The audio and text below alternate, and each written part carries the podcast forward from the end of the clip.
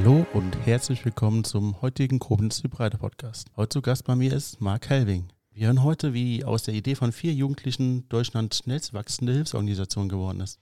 Mit Project Wings bauen sie das größte Recyceldorf der Welt. Hallo Marc. Hallo lieber Dennis.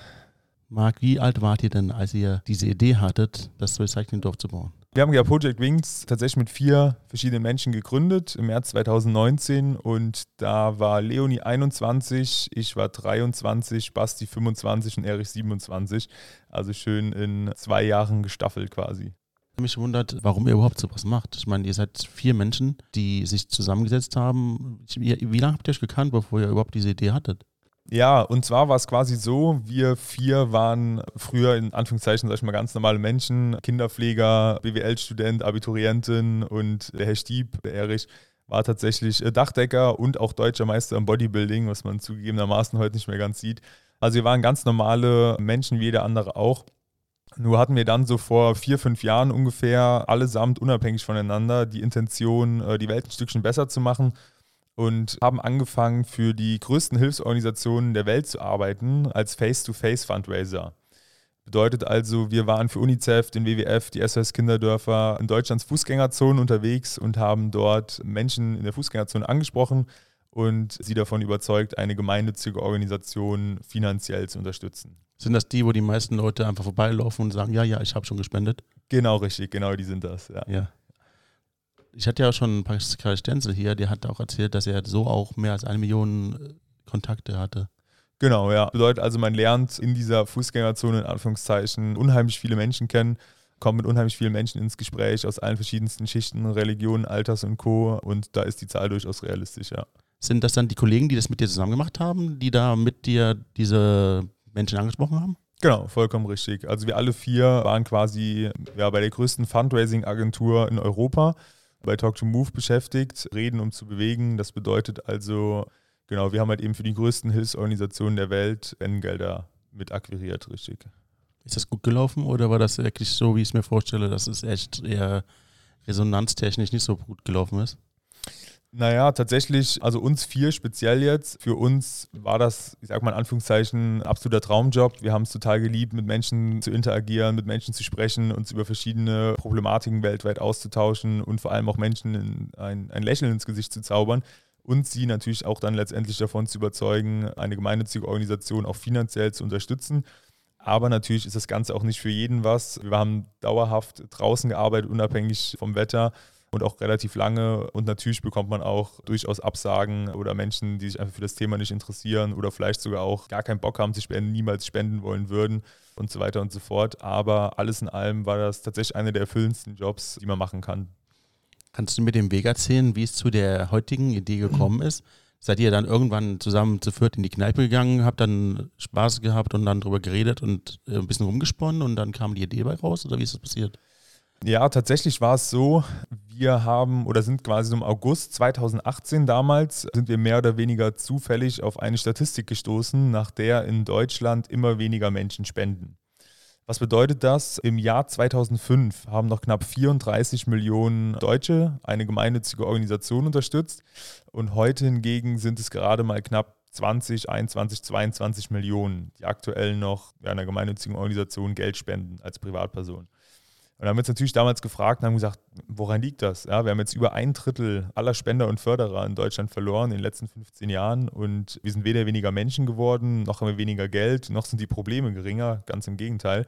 Genau, und dementsprechend haben wir uns dann damit beschäftigt und haben einfach gesagt, hey, was sind denn die größten Spenderprobleme der Deutschen? Ja, warum spenden die Deutschen denn weniger? Warum haben sie denn keine Lust mehr, coole soziale Projekte mitzufördern? Genau, und dadurch, dass wir vier ja jahrelang in Deutschlands Fußgängerzone unterwegs waren und mit Zehntausenden, Hunderttausenden Menschen tagtäglich über genau solche Probleme äh, geredet haben, hatten wir halt einfach so ein bisschen so eine Ahnung, was die Menschen berührt, was die Menschen ändern wollen, was sie sich wünschen, um wieder spenden zu wollen und so weiter. Und haben dann dementsprechend eine Bachelorarbeit geschrieben an der Hochschule Koblenz, unter anderem über die 33 größten Spenderprobleme der Deutschen und die dazugehörigen 33 innovativen, modernen Lösungen. Und aus dieser Bachelorarbeit ist dann diese Idee entstanden, oder? Genau, vollkommen richtig. Also wir haben uns quasi damit beschäftigt und haben gesagt, hey, was könnte man irgendwie verändern, was könnte man besser machen. Wir hatten alle jahrelang Erfahrungen quasi im Spendensektor selber und wollten uns dann in Anführungszeichen selbstständig machen, beziehungsweise, wie wir immer so schön sagen, Umweltschutz wieder gesell äh, gesellschaftsfähig machen, die Menschen abholen, die Menschen begeistern, wieder Spaß am Helfen bringen, absolute Transparenz bieten und so weiter. Haben uns dann quasi dazu entschieden, im März 2019 Project Wings zu gründen, genau.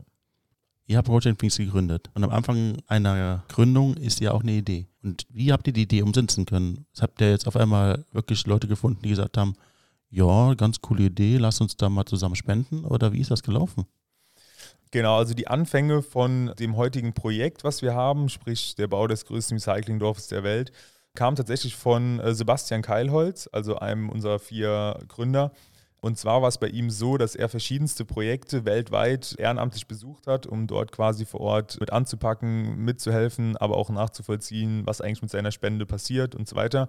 Und da ist er dann über mehrere Umwege auch nach Indonesien gekommen und hat dort super viele tolle Menschen kennengelernt. Und einer von diesen Menschen hat halt auch Plastikmüll gemeinsam mit seiner Schulklasse in den Flüssen, Regenwäldern und Co. gesammelt und daraus solche Eco-Bricks hergestellt, um später mal etwas daraus zu bauen.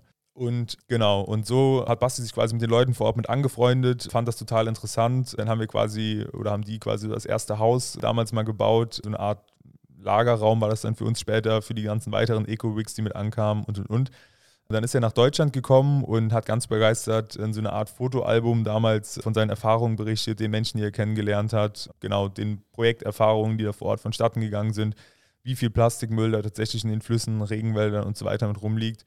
Und hat uns das dann in seinem Fotoalbum gezeigt und haben wir damals gesagt, wow, das ist absolut beeindruckend. Basti hatte da einen riesigen Enthusiasmus und sein Traum war es damals, ein komplettes Eco-Hostel aus Müll zu bauen und genau, und so ist das Ganze dann so ein bisschen entstanden. Haben wir halt irgendwann zu Basti gesagt, hey, wir wollen eh eine eigene Organisation gründen, lass uns doch da zusammenschließen und gemeinsam vielleicht nicht nur ein, zwei Häuser, sondern ein ganzes Recycling-Dorf aus Müll bauen. Und so ungefähr war die Geschichte, wie wir dann zu dem heutigen letztendlichen Projekt kamen.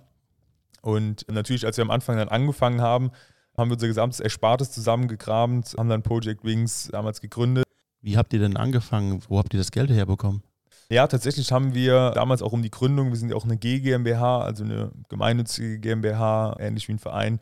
Und das Geld für die Gründung und auch die ganzen Anfangskosten und so weiter und so fort haben wir aus der eigenen Tasche bezahlt. Bedeutet also, wir haben alle unser Erspartes zusammengekramt und haben gesagt, hey, das wollen wir in unsere Idee mit reinstecken. Wir wollen Menschen, der Natur, Tiere und so weiter einfach unterstützen, helfen und genau und haben deswegen unser gesamtes Erspartes zusammengekramt und haben damit quasi die Gründung und alle Anfangskosten übernommen. Also wart ihr selbst die ersten Spender? Genau, so ungefähr kann man das sagen, ja. Wie habt ihr denn andere Leute ins Boot geholt? Ja, unsere Hauptfähigkeit, wo wir wirklich echt verdammt gut waren, war ja das Thema Face-to-Face-Fundraising. Bedeutet also, unsere ersten Investitionen von unserem Ersparten gingen in einen riesigen Pavillon, Stände, Tablets, Mappen und so weiter. Denn unser Ziel war es halt eben, tausende Menschen zu erreichen, auch wieder in der Fußgängerzone die wir einfach davon überzeugen können, unser Projekt auch mit zu unterstützen und die wir quasi mit auf diese Vision nehmen konnten, bis Ende 2021 das größte Recyclingdorf der Welt zu bauen. Bedeutet also, die ersten sechs, sieben Monate standen wir dann in Deutschlands Fußgängerzonen, sind von Studenten-WG zu Studenten-WG getingelt, durch ganz Deutschland gefühlt und haben in den verschiedensten Städten Pavillon und Stände aufgebaut und haben sechs Tage die Woche Menschen angesprochen in der Fußgängerzone, und sie davon überzeugt, ein Teil des Projektes zu werden, beziehungsweise das Projekt finanziell zu unterstützen. Haben dann genug Geld zusammen, um einen Anfang zu finden oder musstet ihr da noch höher, noch weitergehen? Ja, also es war auf jeden Fall für den Anfang echt gut. Bedeutet also, wir hatten da sehr, sehr, sehr viele Spender, die einfach gesagt haben, hey, das ist ein mega geiles Projekt, das macht absolut Sinn, ja, wir wollen das Ganze mit unterstützen, wir wollen das Ganze fördern. Und gerade für die ganzen Anfangskosten in Indonesien, um die Ecobix aufzukaufen, die ersten Häuser zu bauen, verschiedene Kooperationspartner vor Ort mit ins Boot zu holen, Tierschutzorganisationen, Ranger-Patrouillen, Aufforstungsprogramme und so weiter, war das natürlich Gold wert, dass wir da relativ schnell eine sehr große Volkschaft an, an Förderern einfach hatten, die das Projekt kennen und lieben gelernt haben. Und dann kamen irgendwann auch größere Spender? Genau, ja. Wir wurden quasi, dadurch, dass wir halt sehr viele Menschen in der Fußgängerzone auch getroffen haben, waren halt auch immer mal wieder Redakteure dabei, Journalisten dabei, Leute, die in größere Unternehmen gehören und und und. Und so haben wir es halt quasi auch geschafft, einfach immer mehr Aufmerksamkeit auf das Projekt zu lenken. Ich glaube, wir waren jetzt bis heute in 75 verschiedenen Tageszeitungen, darunter Gala, Focus Online, Greenpeace Magazin, Bild und so weiter aber auch in verschiedensten Fernsehauftritten. Ich glaube, zwölfmal waren wir bis jetzt im Fernsehen und in 22 Radioauftritten. und haben es halt so auch dann eben geschafft, eine gewisse mediale Präsenz auf das Projekt zu lenken. Sehr, sehr viele Menschen, die sich für das Thema interessiert haben und auch einfach die, die Bauweise hat auch einfach ein riesiges Interesse hervorgerufen, wo sich Leute gefragt haben, hey, wie baut ihr denn jetzt aus Plastikmüll komplette Häuser, ja, komplette Recyclingmarktplätze, komplette Restaurants und so weiter. Genau, deswegen hat es auch einfach ein sehr großes mediales Interesse gehabt, weil es halt auch neu war, weil es das so in der Form noch nicht so richtig gegeben hatte, weil das in Deutschland noch relativ unbekannt war. Und dementsprechend, genau, haben wir es dann mit der medialen Aufmerksamkeit auch geschafft, verschiedenste Unternehmen mit an Bord zu holen und sind quasi von Monat zu Monat kontinuierlich gewachsen. Das ist jetzt so off-topic. Gab es so eine ganz besondere Spendensituation, die du uns auch Leuten äh, mal erzählen möchtest? Ja, tatsächlich somit eine der, der schönsten Erfahrungen. Da standen wir in Mainz und da sind wir relativ häufig tatsächlich, weil es jetzt sehr nah an Koblenz ist und hatten unseren Stand aufgebaut, Pavillon in der Fußgängerzone und so weiter. Und dann haben wir dort eine ältere Dame kennengelernt, die mit ihrer Enkeltochter tatsächlich da war. Und die ich glaube, das Mädel war vielleicht elf oder zwölf und hatte ein wahnsinniges Interesse an dem Projekt und hat gesagt, hier, ich will hier unbedingt stehen bleiben, was machen die denn da? Und ich sehe da überall Orang-Utans und Regenwald und so weiter und da steht irgendwie Plastikmüll auf den Tischen rum. Lass uns mal da hingehen und uns informieren. Und ja, dann haben wir tatsächlich dem Mädel und dann auch der, der Dame relativ lange und ausführlich das Projekt erklärt, was genau wir da machen, wie wir da vorgehen, warum das Ganze so wichtig ist. Und am Ende des Gespräches hat das Mädel dann gesagt, hey, ich finde das Projekt so toll und ich finde es so wichtig, dass man da eben auch weltweit agiert und wirklich was tut und halt anderen Menschen mithilft, dass sie dann die ältere Dame gefragt hat, also die Oma gefragt hat, ob sie als Weihnachtsgeschenk eine Förderschaft bei Project Wings haben könnte. Und hat die Oma gesagt, ja, klar, wenn du das wirklich willst und so weiter, können wir das gerne machen. Und dann haben die eine Förderschaft abgeschlossen für 20 äh, Euro jährlich. Genau, und seitdem bekommt das Mädel dann quasi immer an, an Weihnachten eine kleine Urkunde mit so einer äh, Baumpatenschaft etc., was wir damals mit ihr ausgemacht hatten. Und es war einfach so mega schön zu sehen, wie man auch in dem Alter, gerade auch als jüngere Person, da wirklich äh, so ein Interesse zeigt und einfach so Lust hat, an sowas mit teilzunehmen. Das merken wir auch heutzutage immer mehr mit, mit Fridays for Future und den ganzen Sachen, die damit dazugehören. Da hast du recht. Ihr seid jetzt gewachsen, habt genug Mittel, um dieses Dorf auch zu bauen. Was habt ihr dann gemacht? Was waren die nächsten Schritte? Genau, also wir sind quasi hingegangen und haben zunächst einmal verschiedene Häuser gebaut, wie jetzt ein Lagerhaus oder ein Komposthaus und so weiter und wurden quasi bei der Bauweise von Mal zu Mal immer nachhaltiger, immer regionaler und haben es halt quasi geschafft, immer effizienter auch diese Häuser zu bauen. Vielleicht nochmal einen Schritt zurück an der Stelle. EcoBrick Fund System das ist quasi der ausschlaggebende Punkt für das Ganze. Das mussten wir, bevor wir die Häuser gebaut haben oder überhaupt testen konnten, mussten wir das quasi erstmal etablieren und auf die Beine stellen. Bedeutet also, wir haben Einwohnern, allen voran obdachlosen und arbeitslosen Menschen am Anfang, haben wir sie gefragt, ob sie sich vorstellen könnten, Plastikmüll in den Flüssen und Regenwäldern zu sammeln, mit einer Schere klein zu schneiden, zu waschen, mit einem Stock in diese Flaschen zu stopfen und die Flaschen genau bei uns abzugeben. Und im Gegenzug erhalten sie quasi pro Flasche 29 Cent. Das ist bei denen quasi eine große warme Mahlzeit, sind 5000 Rupiah. Und wir hatten keinen blassen Schimmer, ob irgendein Mensch Lust hat, das vor Ort wirklich zu machen. Ja. Und dann hatten wir so Pi mal Daumen vier Wochen später unsere erste Ecobic-Abgabe und haben da bereits äh, tausende Ecobics bekommen. Bedeutet also diese Plastikflaschen gefüllt mit Plastikmüll, die teilweise zwischen 500 und 800 Gramm wiegen. Und wussten dann ab dem Zeitpunkt, jo, das System funktioniert. Bedeutet also, hunderte Menschen haben dann angefangen, hauptberuflich oder auch nebenberuflich Plastikmüll zu sammeln, ihre Natur zu säubern, ihren eigenen Müll aus dem Haushalt zu nehmen und so weiter. Und genau diese Ecobix quasi bei uns abzugeben. Und das war dann letztendlich quasi unser Baustein, mit dem wir äh, diese Häuser dann bauen konnten. Das ist im Grunde ein sich selbst erfüllendes System. Genau, ja, richtig. Es hat halt äh, zwei riesen Vorteile gehabt. Punkt eins äh, gehört Bukit Lawang, also quasi der Ort, in dem wir in Indonesien sind, im Norden von Sumatra, bereits zu einer der äh, saubersten Regionen der Insel, weil halt einfach eben super viele Menschen schon seit Monaten und schon länger, weit über ein Jahr, Plastikmüll halt eben gesammelt haben, gerade in den Flüssen und Regenwäldern, aber auch auf der Straße oder wie gesagt halt eben auch im eigenen Haushalt. Punkt zwei haben wir es halt so auch eben geschafft, super viele Jobs zu generieren, Arbeitsplätze zu schaffen und so weiter waren natürlich zwei super wichtige Punkte, die äh, für uns einfach enorm oder die uns einfach enorm wichtig waren, die wir da gemeinsam mit auf die Beine gestellt haben. Ja. Und der positive Nebeneffekt ist, dass dabei noch Bausteine entstanden sind. Vollkommen richtig, genau. Das bedeutet also, aus diesen Eco-Bricks bauen wir quasi die Häuser. Das muss man sich so ein bisschen vorstellen wie Backsteine, die man in der Wand einmörtelt. So haben wir es am Anfang auch mehr oder weniger gemacht. Das sieht man noch bei unseren ersten ein, zwei Häusern. Dann war es irgendwann so, dass uns ein Bauingenieur, der liebe David, 1 Live Radio gehört hatte damals und fand das Projekt so begeistert, oder war so begeistert von dem Projekt, dass er gesagt hat, hey, da möchte ich mit anpacken, ich muss eh noch meine Bachelorarbeit schreiben und sich dann mit uns in Verbindung gebracht und hat dann quasi seine Bachelorarbeit über das Bauen von Häusern aus Ecobricks geschrieben. Und ab da an äh, haben wir uns dann quasi stetig massiv verbessert, wurden, wie gesagt, immer regionaler bei den Bausubstanzen, wurden immer nachhaltiger, immer schneller, immer kostengünstiger. Und mittlerweile bauen wir quasi unsere Häuser komplett nur aus Bambus, Stein und Holz als Grundgerüst quasi. Haben dann selber einen eigenen Lehm dazu entwickelt, der nur aus natürlichen Materialien wie zum Beispiel Reis, Kuhdünger, Kokosnussfasern, Sand, Erde, Wasser und so weiter besteht. Und haben dann diese Eco-Bricks quasi in den Lehm eingemauert, wie so eine Art Backstein muss man sich das vorstellen. Dann von außen mit so Holzstäben stabilisiert und anschließend mit einer Kalk-Lehmputzschicht veredelt, dass man halt von außen noch verschiedene Gemälde oder Logos oder wie auch immer auf die Wände malen kann. Bedeutet also, die Häuser sehen von außen aus wie ganz normale Häuser, ja, bestehen aber innen drin teilweise aus bis zu 8000 gelben Säcken. Da drängt sich die Frage auf, ob das nicht eigentlich auch giftig und gefährlich ist. Ja, die Frage kann man aber Gott sei Dank absolut verneinen. Bedeutet also, dass jedes einzelne Haus, jede einzelne Konstruktion, die wir jetzt auf dem Recyclingdorf bauen oder auch bei den äh, Gebäuden um das Recyclingdorf herum, wurde von verschiedenen Universitäten, zum Beispiel der Erfahren Münster oder der Hochschule in Koblenz, vorher getestet, designt, bauphysikalische Untersuchungen gemacht und so weiter und so fort. Und tatsächlich ist es völlig gesundheitsunschädlich, ja, hat äh, keinerlei Auswirkungen dadurch, dass die Ecobricks quasi in der Wand isoliert sind und der Plastikmüll in den Ecobricks drin ist, bedeutet also, tritt so gut wie gar nichts nach außen durch eben diese Lehmwände ab. Heißt also, wir haben da verschiedenste Zertifizierungen, dass es halt einfach komplett neutral ist, in Anführungszeichen. Punkt zwei ist es auch so, dass die Häuser auch brandungefährlich sind, bedeutet also, dass da kein erhöhtes Brandrisiko herrscht da halt eben auch diese Ecobricks, wie gesagt, in der Lehmkonstruktion mit eingemördelt sind und man sie von außen tatsächlich gar nicht sieht. Genau.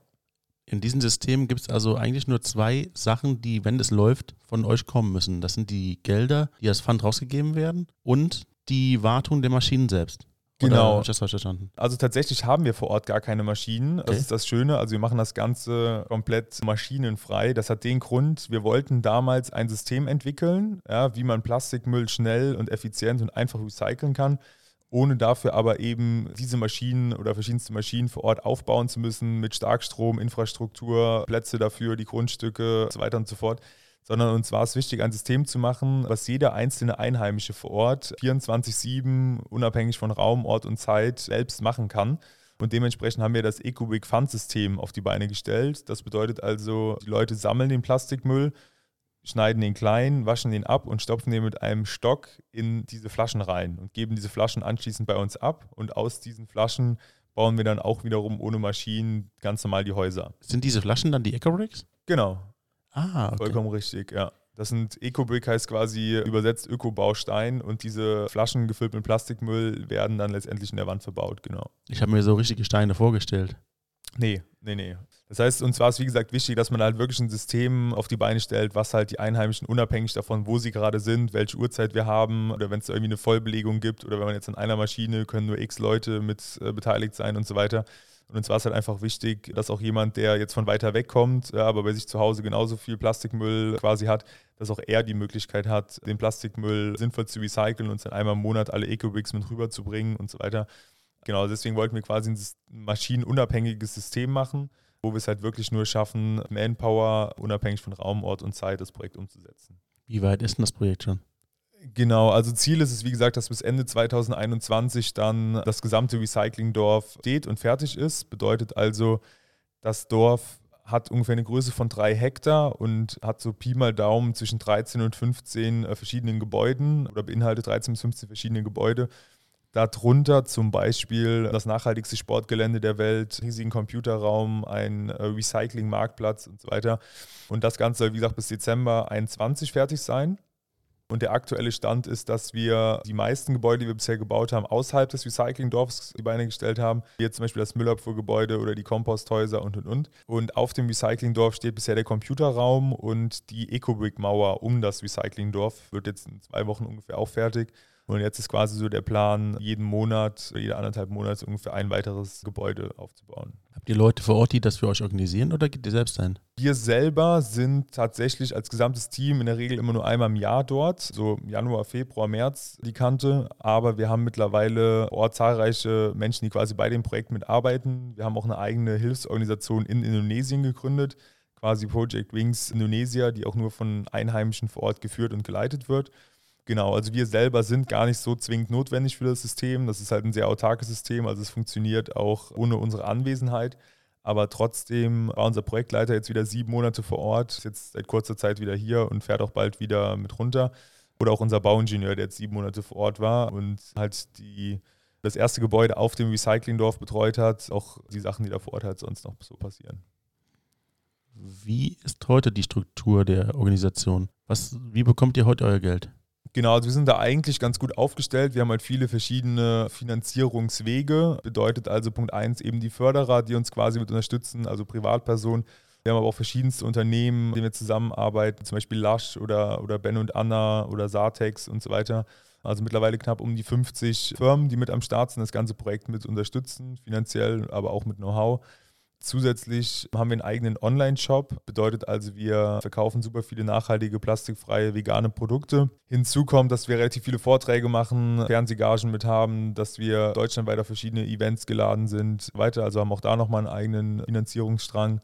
Und ja, ansonsten halt die klassischen Förderungen und Stiftungen oder verschiedenen Anträgen oder Preise, die man gewinnt und so weiter. Genau, also wir sind da relativ breit aufgestellt. Da habe ich noch zwei Fragen. Die erste beschäftigt sich damit, ich habe auf eurer Internetseite gesehen, dass ihr sogar anderen Leuten beibringt, eine Organisation aufzubauen. Genau, vollkommen richtig. Wir haben vor ja, jetzt drei Monaten ungefähr noch die Wings Experience gegründet, da wir quasi unser Wissen, was wir jetzt in den letzten anderthalb Jahren erhalten haben und da wir eben viele Dinge anders machen als normale Organisationen, da wir sag ich mal, in Anführungszeichen so ein bisschen moderner geworden sind, viele Dinge erneuert haben, gerade im Bereich Transparenz und äh, dass auch helfen wieder Spaß macht, ja, dass auch Volunteers die Möglichkeit haben, bei uns direkt vor Ort am Projekt mit teilzunehmen und und und. Genau, und jetzt wollen wir einfach, sag ich mal, kleineren Organisationen in Anführungszeichen halt einfach so ein bisschen zeigen, wie man Face-to-Face-Fundraising macht, wie man Thema Presse, PR und Co. angeht äh, wie man verschiedene Unternehmenskooperationen macht, damit sowohl das Unternehmen als auch die Organisation da einen langfristigen Benefit hat und so weiter. Also einfach genau unsere Wissen und unsere Erfahrungen an neuere oder kleinere Organisationen weitergeben. Bietet ihr das kostenlos an oder kriegt ihr dafür Geld? Tatsächlich kriegen wir dafür Geld, ja, aber es ist halt ein, in Anführungszeichen ein Hilfsorganisationspreis. Also es ist halt ein Preis, der halt für jede einzelne Organisation erschwinglich ist, wo man wirklich sagt, hey, das ist eine super coole Investition. Und wir machen damit auch keine Gewinne in Anführungszeichen, weil eben die kompletten Gewinne wiederum an Project Wings gespendet werden. Bedeutet, wir wollten halt eben möglichst vielen Organisationen unter die Arme greifen und sie halt wirklich pushen und mit aufbauen. Genau, richtig. Und nehmen dafür ein sehr, sehr schmales Budget, sag ich mal. Eine andere Frage, die ich eben hatte, war, macht es dir nicht Angst, wie es innerhalb von anderthalb Jahren so krass gewachsen ist? Ja, natürlich bringt das Ganze auch Herausforderungen mit sich, völlig klar. Und man muss natürlich auch immer schauen, wenn man neue Leute mit an Bord holt, ja, wenn man oder neue Mitarbeiter mit einstellt, wenn man sich aktiv vergrößert, wenn immer mehr Prozesse mit dazukommen, immer mehr Verantwortung und Co. Selbstverständlich ist das nicht immer nur eine positive Seite, aber da sehe ich uns, glaube ich, sehr gewappnet, weil wir halt einfach sehr, in Anführungszeichen, immer sehr bodenständig sind, unsere einzelnen Schritte immer, immer wohl überlegt gehen und halt auch einfach wirklich schauen, dass wir halt gesund und stetig wachsen. Genau. Wenn der Stoff gebaut ist, braucht das dann noch finanzielle Mittel oder ist es dann ein selbstbestehendes System? Das System an sich ist, dass es möglichst autark funktioniert, bedeutet also, dass das Dorf an sich selbst so viele Gewinne erwirtschaftet, dass es quasi auch selbst alle Mitarbeiter und alle Sachen vor Ort mittragen kann. Von daher werden wir das Ganze wahrscheinlich immer noch mit kleinen Anschubfinanzierungen oder Mikrokrediten und so weiter immer noch mal weiter pushen, weiter mit aufbauen. Aber an sich ist das Ziel langfristig, dass sich das Ganze vor Ort komplett selbst trägt, weil es halt eben auch ein Hilfe zu Selbsthilfeprojekt ist. Bedeutet also, dass die Maßnahmen, die wir heute treffen, die Arbeitsplätze, die wir heute schaffen und so weiter, dass die halt eben auch noch ohne unsere Einwirken in Zukunft erhalten bleiben. Da drängt sich natürlich die Frage auf, was macht ihr denn dann nach Dezember? Baut ihr dann das nächste Dorf oder was habt ihr vor? Ja, also grundsätzlich ist erstmal so, aufgrund jetzt der Corona-Geschichte und Co. werden wir da vermutlich noch den einen oder anderen Monat länger dran sein. Ja, also grundsätzlich ist es so, wir machen ja nicht nur das Recyclingdorf, sondern wir haben neben dem Recyclingdorf auch noch zahlreiche Projekte, wie beispielsweise die erste Müllabfuhr, die wir vor Ort aufgebaut haben oder die vielen Aufforstungsprogramme, Permakultur statt Monokultur. Wir arbeiten unheimlich viel mit verschiedenen Bauern vor Ort zusammen. Und das wollen wir unabhängig davon auch eh über Dezember 2021 hinaus quasi erhalten, weiter pushen mit Aufbauen und Co. Grundsätzlich wird es quasi so sein, dass wenn wir im Dezember 2021 oder vielleicht auch ein paar Monate später dann das Recyclingdorf grundsätzlich erstmal fertig gebaut haben, wollen wir das Ganze schon noch so ein paar Jahre einfach mit betreuen, äh, mit dabei sein, vielleicht auch immer wieder ausbauen, mit verändern und so weiter.